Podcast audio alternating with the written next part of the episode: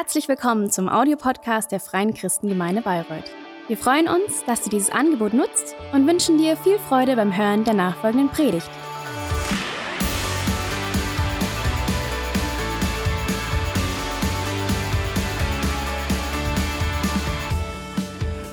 Okay, Lieben, heute kommt der fünfte Teil unserer Predigtserie, die wir äh, so überschrieben haben als kleinen Aufhänger für die Urlaubszeit mit Psalmen unter Palmen. Wer von euch lag unter Palmen die letzten Wochen? Nee, kaum. Alle waren in den bayerischen Bergen oder an der Nordsee. ähm, aber ja, wir wollen euch ermutigen, auch so diese Wochen zu nutzen, die Psalmen mal als, als Urlaubslektüre auch zu entdecken ähm, weil die Psalm ist ja so eine Sammlung von verschiedenen Liedern und Gedichten, größtenteils von, von dem großen König David verfasst und komponiert. Und die sind so spannend, weil sie decken ein ganzes Spektrum an Gefühlen und auch an, an Lebensphasen und Situationen ab. Und du findest in dem Psalm alles vom Klagen, vom Weinen, vom Zweifeln bis zum Danken, zum Loben, zum Feiern. Ähm, das ganze Spektrum in allen Höhen und Tiefen des Lebens, ähm, spürt man aber den Psalm, ähm, wie sich der Blick hoch auf Gott richtet, auf den, der wirklich da ist, der gut ist, der gnädig ist, äh, genauso aber auch heilig, mächtig und gerecht. die Psalmen zeigen uns einen Gott, der hilft, einen, Gott, der heilt und der rettet und ähm, der für die Menschen da ist, die wirklich auch ihr Vertrauen auf ihn setzen, der sie nicht im Stich lässt. Und ich liebe die Psalmen, weil die Psalmen sind manchmal schon fast brutal ehrlich, ganz authentisch, ähm, ungeschminkt und sie sind auch prophetisch. Ähm, sie sprechen so vieles von dem aus, was Gottes Plan ist für diese Welt, für uns Menschen. Die Psalmen sprechen schon von Jesus, der erst viele Jahrhunderte später dann auf die Erde kam.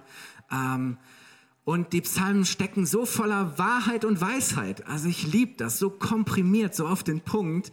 Du liest einen Psalm und du merkst, da steckt so viel drin. Und ähm, sie ermutigen und motivieren uns, Gott zu suchen, seine, seine Größe zu erkennen und äh, ihn wirklich in jeder Lebenssituation über alles zu stellen. Und ähm, daher ist es so gut, die Psalmen zu lesen, die Psalmen zu beten. Einfach mal, wenn du nicht weißt, was du beten willst, nimm einen Psalm und bete diesen Psalm. Äh, die, über die Psalmen mal nachzudenken. Es gibt so viele tolle Worship-Songs auch, ähm, die Psalmen irgendwo zum Thema haben. Aber vor allem geht es darum, dass wir die Psalmen leben, diese Wahrheit, die da drin steckt. Es ist ja nicht nur was, was wir irgendwie kapieren, sondern wo wir sagen, hey, das will ich jetzt auch in meinem Alltag erleben. Das möchte ich umsetzen. Und heute schauen wir uns ähm, Psalm 92 an. Und ich mache das gern, ähm, auch in, in Bibeln mal zu schauen, ähm, wie werden denn so die einzelnen Abschnitte oder Kapitel auch überschrieben, weil die äh, Bibelübersetzer fragen sich ja manchmal, was ist so die Kernmessage oder Botschaft von dem Abschnitt? Und eine Überschrift verrät schon oder eine Einleitung recht viel davon. Ähm, und zum Beispiel die neue Genfer Übersetzung äh, überschreibt diesen Psalm mit ein Lied zum Sabbat. Also erstmal schon mal interessant, es ist ein Lied. Wir kennen leider die Melodie nicht, sonst hätte ich euch das natürlich jetzt vorgesungen, aber Karl sagt schon nein. Ähm, aber wir wissen schon mal, hey, das ist ein Lied, das ist ein Lobpreislied, das war was Gesungenes, das vielleicht auch mehrere Menschen gemeinsam gesungen haben. Ein Lied, nicht irgendein Lied, sondern für einen speziellen Anlass, nämlich zum Sabbat. Und Karl, das wäre vielleicht auch was für deine Kleingruppe, was ist eigentlich Sabbat? So, wir reden ja oft vom Sabbat. Ähm, und in diesem ersten Vers steht eben ein Psalmlied für den Sabbattag. Und der Sabbat ist ja der siebte Tag, dieser heilige dieser, dieser für Gott so wichtige Ruhetag. Heilig heißt abgesondert oder besonders, anders. Das heißt, dieser eine Tag, der anders sein soll als alle anderen. Ähm, und es geht nicht einfach nur darum zu ruhen von der Arbeit. Es geht nicht einfach nur ums Nichtstun, sondern ähm, was eigentlich drinsteckt, ist, ist, es ist ein Ausdruck von Vertrauen, ganz praktisch. Ähm, du fängst nämlich an, etwas zu leben, was zeigt, ich kann es mir erlauben, auszuruhen, Pause zu machen, weil ich weiß, Gott wird mich versorgen. Sabbat leben heißt, zu wissen, ich als Mensch bin für mehr gemacht als Leistung. Ich bin nämlich zuallererst geschaffen für Beziehung. Beziehung zu Gott und zu meinen Mitmenschen. Ich bin geschaffen, Gott anzubeten, mich auf den Schöpfer, der, der alles gemacht hat, der mich gemacht hat, zu besinnen. Die Schöpfung zu betrachten. Also ich war ja, wir waren jetzt das erste Mal äh, in, den, in den Bergen in Bayern im Urlaub. Meine Frau war anfangs etwas skeptisch, die mag eigentlich lieber Nordsee, bisschen rau, wild, Wellen, Wind. Aber es war herrlich, so wenn du auf einmal so in der Schöpfung bist und merkst, irgendwas macht das mit dir, oder? Und, und dir irgendwie auch bewusst wird, dass das alles kein Zufall sein kann, sondern dass ein Gott dahinter steckt, der es, der es echt liebt, uns Menschen zu beschenken und zu segnen und uns diese Schöpfung gegeben und anvertraut hat, damit wir sie erhalten und auch genießen können. Ähm, Sabbat ist Ausdruck von, von Vertrauen in seine Versorgung, Abhängigkeit von Gott. Ähm, und Sabbat ist auch, dass ich ganz bewusst Gemeinschaft, Beziehung lebe zu meinen Mitmenschen. Also so Qualitätszeit. Dass ich mich mit Menschen treffen, dass wir essen, dass wir lachen, dass wir einfach so das teilen, was uns gerade bewegt, dass uns gegenseitig ermutigen. All das ist Sabbat und deswegen ist Sabbat nicht nur einer von sieben Tagen, es, sondern es ist eigentlich ein Lebensstil. Es ist ein Lebensstil. Das prägt unser ganzes Leben. Und und, und diesen Lebensstil, diese, diesen, diesen Lifestyle, den beschreibt jetzt David hier in diesem Psalm. Und äh, den schauen wir uns jetzt mal an. Und ähm, einige andere Überschriften, die Bibelübersetzungen wählen, ist äh, eben auch neben diesem äh, ein, ein Lied zum Sabbat. Äh, Gott danken macht Freude. Gott danken macht Freude. Ja, genau. Oder auch Freude am Lob Gottes. Eine andere Überschrift ist, wie gut ist es, dir, Herr, zu danken. Und eine andere Überschrift, die nochmal was mit dabei bringt, ähm, ist die Treue Gottes gegenüber den Gerechten. Das heißt, es ist, es ist eigentlich ein Lobpreis, ein Dank für Gottes Treue. Und wir steigen mal ein. Diese Überschrift, Lobpreis ist immer gut, weil Gott immer gut ist. Psalm 92, Vers 1 bis 6. Wir gehen mal mit durch. Wenn du eine Bibel dabei hast, kannst du auch gerne aufschlagen. Psalm 92. Ähm, und wir fangen an, Vers 1 bis 6. Ein Psalmlied für den Sabbattag. Gut ist es, dem Herrn zu danken und deinen, deinem Namen zu Lob singen, du Höchster. Am Morgen deine Gnade zu verkünden und in den Nächten deine Treue. Auf der zehnseitigen Laute, nimm die Gitarre, und der Harfe mit dem Klang der Zither. Denn du hast mich erfreut, o oh Herr, durch dein Tun. Und ich juble über die Werke deiner Hände. Herr, wie sind deine Werke so groß und deine Gedanken sind sehr tief. Ich liebe das, weil David macht am Anfang hier eine ganz einfache und klare Feststellung. Er sagt, es ist gut, dem Herrn zu danken. Es ist gut, dem Herrn zu danken. Und dann finde ich interessant, dann geht er gleich in die persönliche Anrede, er richtet seinen Dank direkt an den Empfänger und er sagt nämlich hier, deinen Namen zu loben du Höchster. Das heißt zu sagen, hey, ich, ich besinge und ich lobe und ich danke hier nicht irgendwem, sondern ich danke dem Herrn, dem Höchsten, dem, der über allem steht. Und ist es nicht so, wie du jemanden ansprichst, verrät viel darüber, wer diese Person für dich ist. Und wie du vor allem auch zu dieser Person stehst. Wen nennst du Herrn? Ich hoffe als Frau nicht dein Ehemann. wen nennst du Höchster? Ich meine ganz ehrlich, wen würdest du sonst so ansprechen? Herrn, Höchster. Zum Ausdruck zu bringen, auch schon in dieser, mit diesem Namen, mit dieser Anrede, da ist jemand, der nicht nur größer, stärker, mächtiger ist als ich, der über mir steht, sondern da ist jemand, der wirklich über allem steht. Ja, er ist das Nonplusultra. Er ist das Maximum. Es gibt nichts, was, was mehr ist. Er ist der einzige seiner Art. Es gibt nicht noch jemand, der diesen Titel oder diese Anrede verdient hätte. Es gibt keine höhere Instanz. Er ist der Herr. Er ist höchster. Und ich liebe das, weil allein indem wir schon diesen, diese, diese Anrede gebrauchen, das ist ein, ein Herrschaftstitel.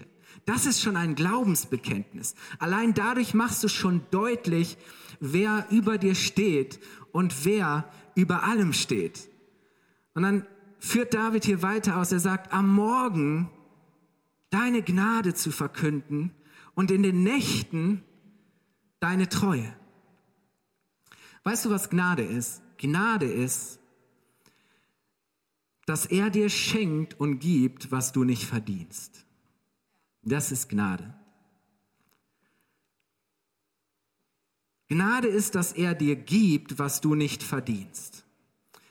Und David sagt, es ist gut, schon am Morgen, Gott am Morgen zu loben und sich, wenn ein neuer Tag beginnt, seiner Gnade bewusst zu sein. Und ich möchte das kurz ein bisschen ausführen, was das heißt. Zu wissen, schon am Morgen, dass Gottes Gnade da ist, heißt, hey, ich rechne mit Gott. Ich erwarte, ich darf erwarten, dass Gott bei mir ist und dass er mir hilft. Dass egal, was mir über den Tag alles begegnen wird, egal, was ich über den Tag zu leisten habe, was mich vielleicht herausfordert, äh, was mich vielleicht verzweifeln lassen möchte, egal wo ich an diesem Tag sein werde, ich weiß, dass Gott für mich da ist. Ich weiß, dass Gott mir seine Gnade zeigt und dass er mir seine Gnade schenkt. Deswegen fange ich damit am Morgen an oder bevor ich aus dem Haus gehe, bevor ich in die Firma oder die Uni oder sonst wohin gehe. Am Morgen deine Gnade zu verkünden. Gnade heißt, Gott gibt mir, was ich niemals verdient hätte. Auch oder gerade, wenn ich schwach bin. Wenn ich das Gefühl habe, hey, meine, meine Leistung, ich kann das gerade nicht abrufen. Meine Performance ist vielleicht nicht, dass ich, was ich gerade von mir selber erhoffe. Wenn ich schwach bin, wenn ich versagt habe, wenn ich verzweifelt bin, Gnade heißt, dass er dann genau, gerade dann, gerne bereit ist, mir zu helfen. Und ganz ehrlich, das ist doch die, das ist Gnade, zu wissen, wer bin ich eigentlich? Wer bist du eigentlich, dass Gott dir seine Gnade schenkt? Wer bin ich, dass Gott so gut zu mir ist? Ganz ehrlich ist der Grund dafür, weil ich so gut bin? Never ever, oder? Aber ich glaube, wir müssen das, manchmal nehmen wir das so selbst, für selbstverständlich und denken, ja klar, Gott ist Gnade. Aber wer bin ich, wer sind wir als Menschen, dass Gott uns seine Gnade schenkt, dass Gott gut ist? Was bedeutet das? Es bedeutet einfach, es ist Gnade. Es ist wirklich Gnade. Und das gilt eben nicht für meine Tage, sondern, um in diesem Bild zu bleiben, auch für meine Nächte. Auch dann, wenn es dunkel wird, wenn es finster wird, wenn es vielleicht auch, wenn der Tag zu Ende geht und es langsam ruhig wird. Auch wenn ich müde bin, wenn ich mich einsam fühle. Und dann ist es gut, sagt David, seine Treue zu bekennen, zu sagen, hey, auch dann, gerade dann weiß ich, dass Gott treu ist, dass er mich nicht fallen lässt, dass er trotzdem noch für mich da ist, dass er zu seinen Zusagen steht, selbst wenn ich untreu bin, ist Gott treu. Und jetzt begründet David das nochmal. Er unterstreicht das, warum es gut ist, dem Herrn zu danken. Vers 5. Er sagt, denn du hast mich erfreut, o Herr, durch dein Tun. Und ich juble über die Werke deiner Hände. Herr, wie sind deine Werke so groß und deine Gedanken sind sehr tief. Ich habe Grund zu danken, weil deine Taten, deine Werke, deine Gedanken so groß und so unfassbar tief sind, dass ich nur staunen und mich freuen kann. Hey, überleg doch mal ganz persönlich, was Gott für dich getan hat. Sein Wirken in deinem Leben was er für dich ganz persönlich getan hat, womit er dich beschenkt hat, wo du einfach nur sagen kannst, hey, es ist, es ist Gnade. Und oh Mann, wie gut, dass Gott treu ist. Dass Gott treu ist. Was hat Gott für geniale Gedanken über dich? Wie Gott über dich denkt. Mach dir mal bewusst, was für geniale Pläne, was für eine geniale Bestimmung Gott für dich hat. Können wir darüber noch staunen? Ist das noch was, wenn wir morgens aufstehen, zu sagen, hey, wow, das ist, was mich erfreut, begeistert. Das ist der Grund, warum ich in diesen Tag hineingehe und wenn ich im Auto sitze, ich Lobpreis höre und ich bekenne. Und das ist, was ich weiß. Zu wissen, hey, Gott ist nicht abwesend. Gott ist nicht müde. Gott ist nicht untätig, Gott ist auch nicht unwillig, sondern sein Wirken ist der Grund, ist Grund zu staunen und sich zu freuen. Und jetzt kommt's aber, und auch da ist David ganz ehrlich, das Entscheidende ist, ob wir das erkennen und begreifen. Ob wir das erkennen und begreifen oder nicht. Und jetzt macht David was Interessantes. Er zieht nämlich eine Linie. Er zieht eine Linie und er unterscheidet zwei Gruppen von Menschen. Er sagt, es gibt die eine Gruppe, die das erkennen, die das verstehen. Und er sagt, es gibt eine andere Gruppe von Menschen, die das eben nicht tun, die nicht bereit dazu sind. Und das ist auch so ein, ja, so, so ein Motiv, das du in dem Psalm immer wieder findest. Auf der einen Seite sind die Gerechten, die wirklich auch ja, sich abhängig machen von Gott, die Gott anerkennen. Und auf der anderen Seite sind die Gottlosen, die sagen, hey, ich, ich lebe besser ohne Gott. Das interessiert mich nicht, das brauche ich nicht. Da sind die, die das erkennen, die das anerkennen, die das begreifen und die, die, die es eben nicht tun. Und jetzt beschreibt David diese Gruppe. Wir gehen mal weiter. Psalm 92, nächster Abschnitt, Vers 7 bis 10. Also David sagt eigentlich vorher, das ist so offensichtlich, es ist so offensichtlich. Dann sagt er aber, ein unvernünftiger Mensch erkennt das nicht. Und der Törichte, du kannst doch sagen, der Dumme, begreift es nicht. Und ja, wenn die Gottlosen sprossen wie das Gras und alle Übeltäter, die die Schlechtes tun, blühen, sagen, ja, denen geht's auch gut die sprossen und die blühen, so ist es am Ende doch nur, damit sie für immer vertilgt werden. Du aber, Herr, bist auf ewig erhaben. Denn siehe her, deine Feinde kommen um und alle Übeltäter sollen zerstreut werden. Ich habe ja gesagt, manchmal sind die Psalmen brutal ehrlich. Ich möchte in Vers 7 noch meine anderen Übersetzung lesen. Gute Nachricht, Bibel. Da heißt es, wer keine Einsicht hat, erkennt sie nicht, diese Werke Gottes. Und wer sich nichts sagen lässt, wird nichts davon verstehen. Wer keine Einsicht hat, erkennt sie nicht und wer sich nichts sagen lässt, wird nichts davon verstehen. In meiner Kleingruppe werden wir auch darüber sprechen, warum es verschiedene Bibelübersetzungen gibt aber manchmal hilft das wirklich auch, so den Sinn zu erfassen und zu ergreifen. Ähm, ich glaube, das ist mein Verständnis, dass David nicht so frech und unverschämt ist zu behaupten, dass es einfach dumme und unvernünftige Menschen gibt. Zu sagen, ja, das ist halt so und die kapieren es nicht. Die können das nicht verstehen. Dass er sagt, ja, es gibt halt die einen, die dummen, es gibt die Unvernünftigen und da gibt es die anderen, die eben besser dran sind. Äh, ich glaube nicht, dass David hier zum, Aus, dass David zum Ausdruck bringen will, dass es eine Frage deines IQs oder deiner Intelligenz ist, ob du das erkennst oder nicht. Ist dir schon mal aufgefallen, dass sehr schlaue und hochintelligente Menschen auch sehr, sehr unvernünftige Dinge tun können? so, wenn, wenn das der Gradmesser dafür wäre, dass wir die Dinge erkennen und verstehen, oh man. Und wie oft ist man fasziniert, dass vielleicht Menschen, wo man sagt, okay, ähm, die haben jetzt vielleicht nicht studiert, die haben keinen Doktortitel oder die sind nicht Professor, aber die haben so viel Weisheit, ähm, die treffen gute und vernünftige Entscheidungen für ihr Leben. Deswegen, ich glaube nicht, dass David das, das sagen möchte, sondern was er hier zum Ausdruck bringen möchte, ist, dass es um eine innere Haltung und Einstellung geht wie das die gute Nachricht Bibel hier auch sagt, zu sagen, wer sich nichts sagen lässt, wird nichts davon verstehen. Das ist eine Haltung. Bin ich bereit, das zu mir sprechen zu lassen? Habe ich eine Haltung, dass ich das überhaupt erkennen, verstehen und entdecken möchte? Ist die Frage, ob ich das einsehen, ob ich das annehme, ob ich das erkennen, anerkennen will, zu sagen, bin ich bereit, wirklich hinzusehen?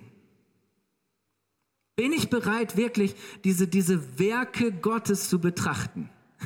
Ich weiß noch, als ähm, unsere Tochter geboren ist und die ersten Tage, Wochen kam die Hebamme vorbei und, und wir waren wirklich ja natürlich so am Staunen und das ist überhaupt ja alles so faszinierend, äh, während der Schwangerschaft das alles mitzuverfolgen, was sich da wie entwickelt und dann denkst, das ist ja unfassbar, das ist erstaunlich. Ich denke, wer das schon mal miterlebt oder mitbegleitet hat, der kann eigentlich nicht daran zweifeln, dass es einen Gott gibt, einen genialen Schöpfer, der sich das alles erdacht und der das so möglich gemacht hat. Aber unsere, unsere Hebamme sagte dann, ja, das ist schon erstaunlich, wie sich die Schöpfung das ausgedacht hat. Die Schöpfung, ja. Ich weiß, was sie damit zum Ausdruck bringen wollte, aber ich glaube, sind wir bereit, dahinter zu sehen? Sind wir bereit, diese Message auch anzunehmen, dass, dass, das, eine, dass das eine Message von Gott ist, dass wir ihn wirklich... Paulus sagt einmal, dass keiner eine Ausrede hat Gott gegenüber, dass er nicht erkannt haben könnte, weil sagt, selbst die Menschen, die nicht unmittelbar direkt von Gott gehört haben, können ihn erkennen in seiner Schöpfung. Hat Gott sich offenbart. Durch seine Werke in dieser Welt, sagt Paulus, kann, ist jeder Mensch fähig, Gott zu erkennen. Und deswegen für David ist Gottes Wirken so allgegenwärtig, es ist so offensichtlich und es ist gleichzeitig auch so persönlich und für jedermann verständlich, dass, dass, dass er sagt, es kann nur ein Mangel an Vernunft, Einsicht und Bereitschaft sein, das nicht zu erkennen. Und das ist dann letztlich nichts anderes als Dummheit. So. So würde ich das mal formulieren. Jetzt aber interessant, dass David eingesteht, dass Menschen, die diese Lebensphilosophie haben oder diese Haltung, dass diese Menschen trotzdem sprossen, wachsen und blühen. Er nimmt immer wieder Bilder auch aus der Natur und wenn es dir gut geht und dein Leben sich entwickelt, ne, dann, dann wächst und blühst und gedeihst du und bist fruchtbar, äh, weil Landwirtschaft, das war damals so, das waren so die Bilder der Zeit. Und er sagt, hey, die Gottlosen sprossen wie das Gras und auch die, die Schlechtes tun, blühen. So. Und das ist vielleicht auch eine Beobachtung, die wir manchmal machen, wo wir, wo wir denken, hey, was macht es wirklich einen Unterschied? Und David sagt mal an einer, an einer anderen Stelle im Psalm 73, Vers 3, sagt er sogar, ich war eifersüchtig auf die Menschen, die nicht nach dem Willen Gottes fragen, die sagen, hey, ist mir völlig egal, gleichgültig, die nicht nach Gottes Willen fragen, denn ich sah, dass es ihnen so gut geht. Hast du dich schon mal gefragt, hey, ich glaube doch Gott, ich vertraue ihm. Aber ich habe das Gefühl, im Moment ist gerade echt schwierig und mir geht es nicht gut. Und dann sehe ich andere Menschen, die interessiert Gott überhaupt nicht, die haben keine Ehrfurcht vor Gott. Ich habe das Gefühl, die sind neben mir und die blühen und wachsen und genießen ähm, das Leben.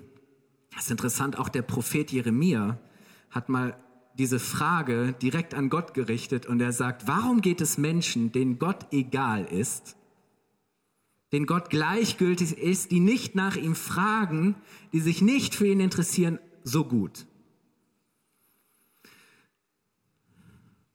Und David sagt, ja, das mag so sein. Aber es ist nur eine Momentaufnahme. Es ist nur vorübergehend. Der, der Schein trügt. Es ist nichts, was bleibt. Es welkt. Und Gott ist am Ende immer der, der Recht behält. Und Gott ist am Ende immer der, der siegt. Das ist seine Wahrheit. Und wisst ihr, manchmal sehen wir nur so eine Momentaufnahme aber es kommt ja die Zeit, wo Gott all das offenbart und wo das für jeden Menschen sichtbar wird. So im Alten Testament heißt es auch, ich glaube, es war auch Jeremia, der sagt, die Zeit wird kommen, wo jeder Mund bekennen muss, jede Zunge bekennen muss und jedes Knie sich beugen muss vor dem Herrn der Herren, wo es für alle offenbar wird. Und deswegen glaube ich, was ich rausnehme, es ist nicht immer, wonach es aussieht. Es ist nicht immer, wonach es aussieht. Wir lassen uns doch so leicht und so schnell blenden und täuschen, oder? Ja, das ist auch die Zeit, in der wir leben. So, dass, dass wir, dass wir posen und faken und blenden und täuschen und, und da, so ist so viel, wenn du, wir, wir haben am, am Freitag eine, eine Reportage gesehen über TikTok. Ich bin nicht bei TikTok.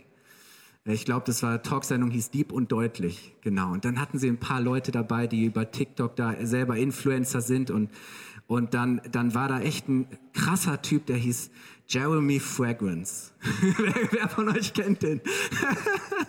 Einige von euch kennen. Ich habe gedacht, oh Schreck, wenn das die Menschen sind, von denen sich junge Menschen, Teenager, Kinder blenden lassen und prägen lassen, oha.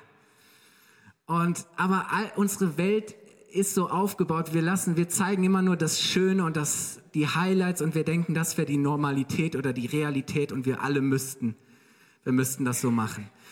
Aber das ist ja diese, diese Täuschung und, und wir lassen uns selber manchmal so beeinflusst von dem, was man gerade sieht, von diesem Ausschnitt, aber die Wahrheit ist eben das, was Gott am Ende offenbart, oder?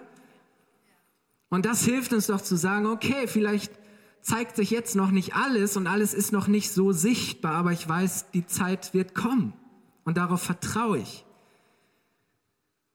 Wichtig ist nicht, wie etwas aussieht, um es mal so auszudrücken, sondern wie es ausgeht.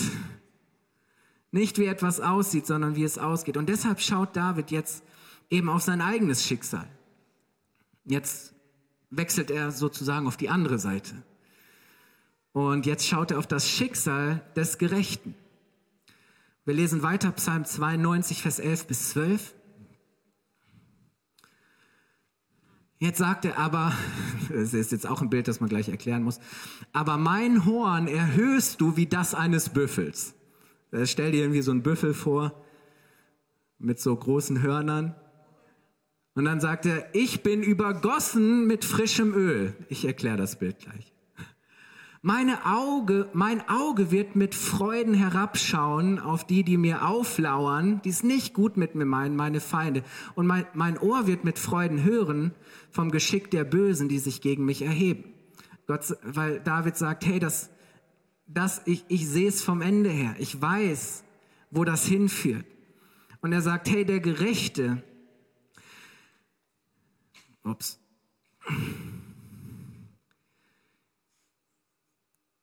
was David hier sagen möchte und die Bilder, die er gebraucht mit, mit den Hörnern, die, die sich erheben, ist, hey, ich bin eben nicht der, der so niedergebeugt ist, sondern Gott richtet mich auf, er erhöht mich, oder? Das hat was mit, mit, mit zu tun, hey, Gott, Gott ehrt mich, Gott bestätigt mich. Dieses Bild vom Öl war, dass nur Könige wurden damals gesalbt das war, war Ausdruck davon, dass Gott selbst sie ausgewählt hat, dass Gott selbst sie bestätigt, dass Gott selbst ähm, ihnen das gibt, was sie brauchen, um ihre Bestimmung zu leben. Das war ein Bild, äh, zu sagen, hey, Gott richtet mich auf, Gott bestätigt mich. Am Ende werde ich als strahlender Sieger dastehen. Das ist das Bild. Nicht, weil ich besser bin als andere, sondern weil ich verstanden habe, dass es besser ist, auf Gott zu vertrauen und nicht auf sich selbst. Nicht, weil ich größer bin sondern weil ich einem Gott vertraue, der der Höchste ist. Das ist die Realität, in der ich lebe. Und dann gehen wir mal weiter, Psalm 92, Vers 13 bis 16.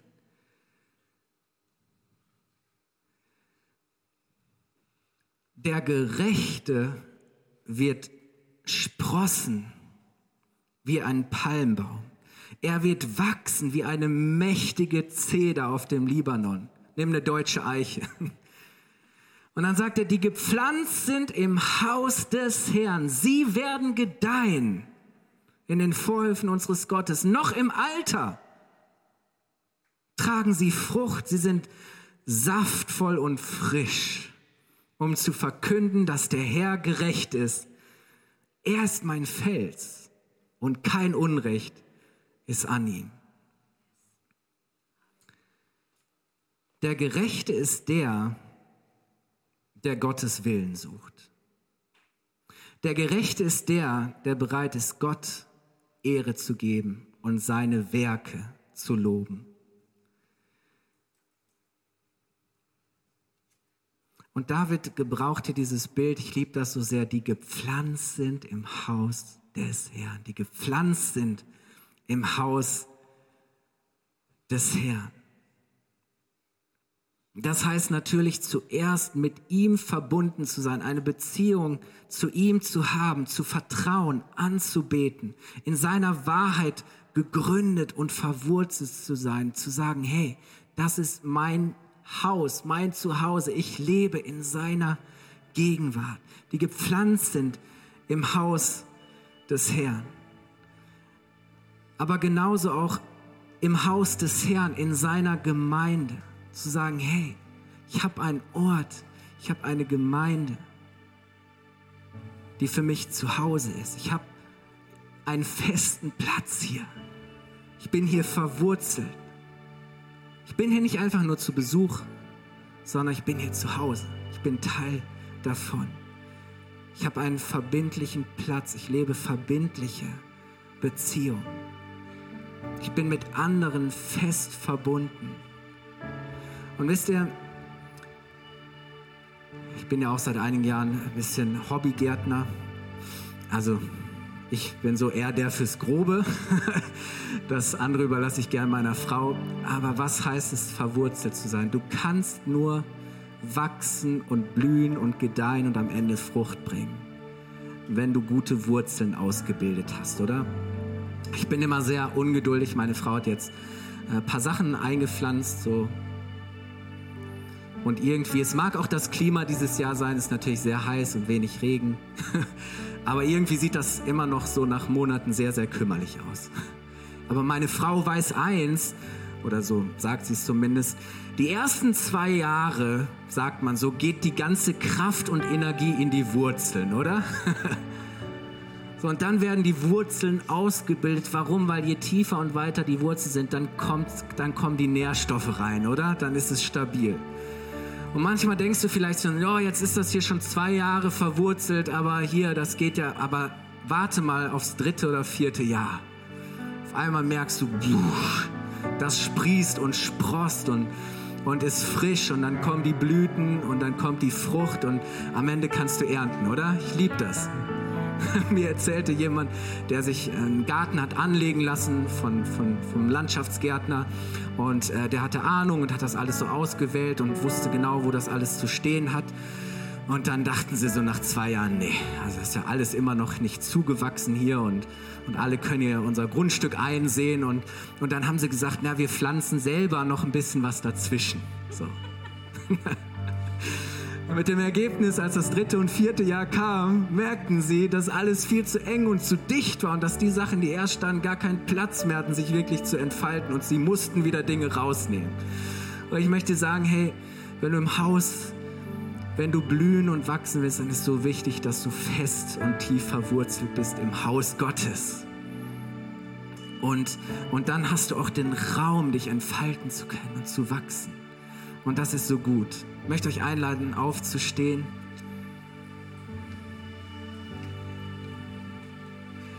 Hey, vielleicht ist für dich dran, dich ganz neu zu pflanzen, ganz neu deinen Platz einzunehmen, dich ganz neu zu verbinden mit Gott, dich ganz neu zu verbinden mit anderen Menschen, die auch mit Jesus unterwegs sind.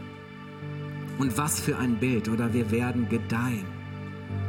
Selbst im Alter, keine Frage des Alters, werden wir nicht welken. Wir werden nicht schrumpeln. Gabi, danke, du bist das beste Beispiel dafür, Karl auch, so viele andere. Wirklich, ich sag's euch. Vorletzte Woche war ich bei Norbert und Hanne und ich bin so ermutigt gewesen durch ihren Glauben, durch ihr Vertrauen. Voller nicht austrocknen, nicht sterben, sondern immer noch voller Saft, Kraft und Frucht sein. Auch im Alter. Ja, die Hülle, die mag vielleicht ein bisschen, äh, ein bisschen leiden. Aber Paulus sagt, mein innerer Mensch, der wird von Tag zu Tag erneuert. Und das ist das Geheimnis. Und weißt du, nicht damit andere uns bewundern, sondern David formuliert das hier so, um zu verkünden, um ein Zeugnis, ein Beweis dafür zu sein, dass der Herr gerecht ist. Gerecht heißt, Gott macht's am Ende richtig. Gott macht keine Fehler. Gott ist fair. Gott steht zu seinem Wort. Gott ist gerecht. Gott macht alles gut. Um zu zeigen, dass er wirklich ist und dass er wirklich tut, was er sagt. Und wer sich auf ihn verlässt, das möchte ich sagen, wird nicht enttäuscht. Die, die heute auf ihn bauen, werden die sein, die morgen noch stehen und die morgen noch blühen. Und ganz ehrlich, wenn das stimmt, wäre es dann nicht wirklich unvernünftig? Wäre es nicht wirklich dumm, sein Wirken nicht zu sehen, nicht zu erkennen, nicht anzuerkennen und bereit zu sein, ihm dafür zu danken? Das, das ist es. Ja, wenn wir den Psalm lesen, mag es vielleicht echt ein bisschen drastisch klingen, aber für mich ist es so ein Weckruf zu sagen, hey, mach die Augen auf, mach dein Herz auf. Sei bereit, dich da hinein zu pflanzen, dich festzumachen, dich zu gründen. Weil was Gott für dich, was Gott für jeden von uns möchte, ist, dass wir wachsen, dass wir blühen, dass wir voller Saft, Kraft und Frucht sind. Das ist das Bild. Das nehme ich auch für uns als Kirche. Auch wenn das äußere Klima im Moment vielleicht nicht das günstigste ist. Hey, Gottes Geist kommt und er schenkt eine Atmosphäre. Er kommt hinein und er schafft neues Leben. Er weckt das auf, was tot ist. Lass uns doch die Augen schließen und ich möchte zum Schluss mit uns beten. Und du darfst dich eins machen, wenn du sagst, hey, ja, das ist, was ich möchte. Ich möchte wirklich zu denen gehören, die, die Gottes Werke, die seine Taten erkennen die bereit sind, Gott dafür zu danken, ihn zu loben. Am Morgen möchte ich ihm für seine Gnade danken und in der Nacht möchte ich ihm für seine Treue danken. Vater, ich danke dir, wir sind heute Morgen hier und Heiliger Geist, berühre und öffne du doch ganz neu unser Herz, dass wir ja diese Liebesbotschaft Gottes, dass wir seine Gnade, dass wir seine Treue in seinen Werken, in seinem Tun, in seinem Wesen ganz neu erkennen und dass das ist, was uns dazu veranlasst, zu sagen, wir können nicht anders, als zu danken und zu loben. Herr, wir wollen nicht so unvernünftig und nicht so dumm sein. Zu meinen, dass wir, dass wir nicht dem, der all das geschaffen hat, der einen genialen Plan mit allem hat, der Rettung und Erlösung anbietet, zu meinen, dass wir das nicht brauchen. Doch, Herr, wir brauchen dich, wir brauchen deine Gnade. Herr, und ich danke dir für dein Haus. Ich danke dir, dass wir uns bei dir pflanzen dürfen, dass wir bei dir ein Zuhause finden können. Jesus, und ich danke dir, dass du gekommen bist, um zu suchen und zu retten, was verloren gegangen ist. Und Menschen nach Hause zu bringen. Nach Hause zu ihrem Vater im Himmel. Vater, ich danke dir, dass du der bist in diesem Bild vom Vater, der seinen verlorenen Sohn von weitem sieht und den nichts mehr hält. Der mit offenen Armen auf ihn zurennt und ihn aufnimmt und ihn beschenkt und feiert. Herr, nichts berührt dein Herz mehr, als wenn Menschen dich erkennen, dich annehmen und nach Hause kommen. Herr, und so segne ich alle, die, die diesen Ort schon gefunden haben und ich segne sie, Herr, dass sie sich noch stärker verwurzeln, dass sie verbunden sind mit dir, verbunden bleiben miteinander.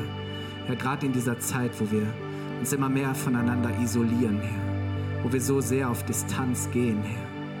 Nein, danke, Herr, dass du unsere Herzen und unsere Leben miteinander verbindest und dass wir eine Gemeinschaft der Erlösten, der Gerechten sein dürfen, um dich zu feiern, dich zu verkündigen in dieser Welt, Herr. Vater, und ich bete für die, die heute Morgen hier sind und sagen, ich möchte diesen Schritt wagen, ich möchte diese Einladung Gottes annehmen.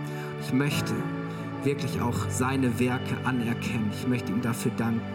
Ich möchte mit ihm und für ihn leben. Danke, Herr, dass du diese Menschen jetzt berührst und dass du diesen Glauben, diesen, diesen, ja, diesen anfänglichen Glauben, dass du den wirklich bestätigst und dass du den stärkst, Herr, dass sie erleben dürfen, indem sie dir vertrauen, werden sie wachsen, blühen und du schenkst ein neues Leben. Im Namen von Jesus sagen wir Amen. Amen. Hey, so gut.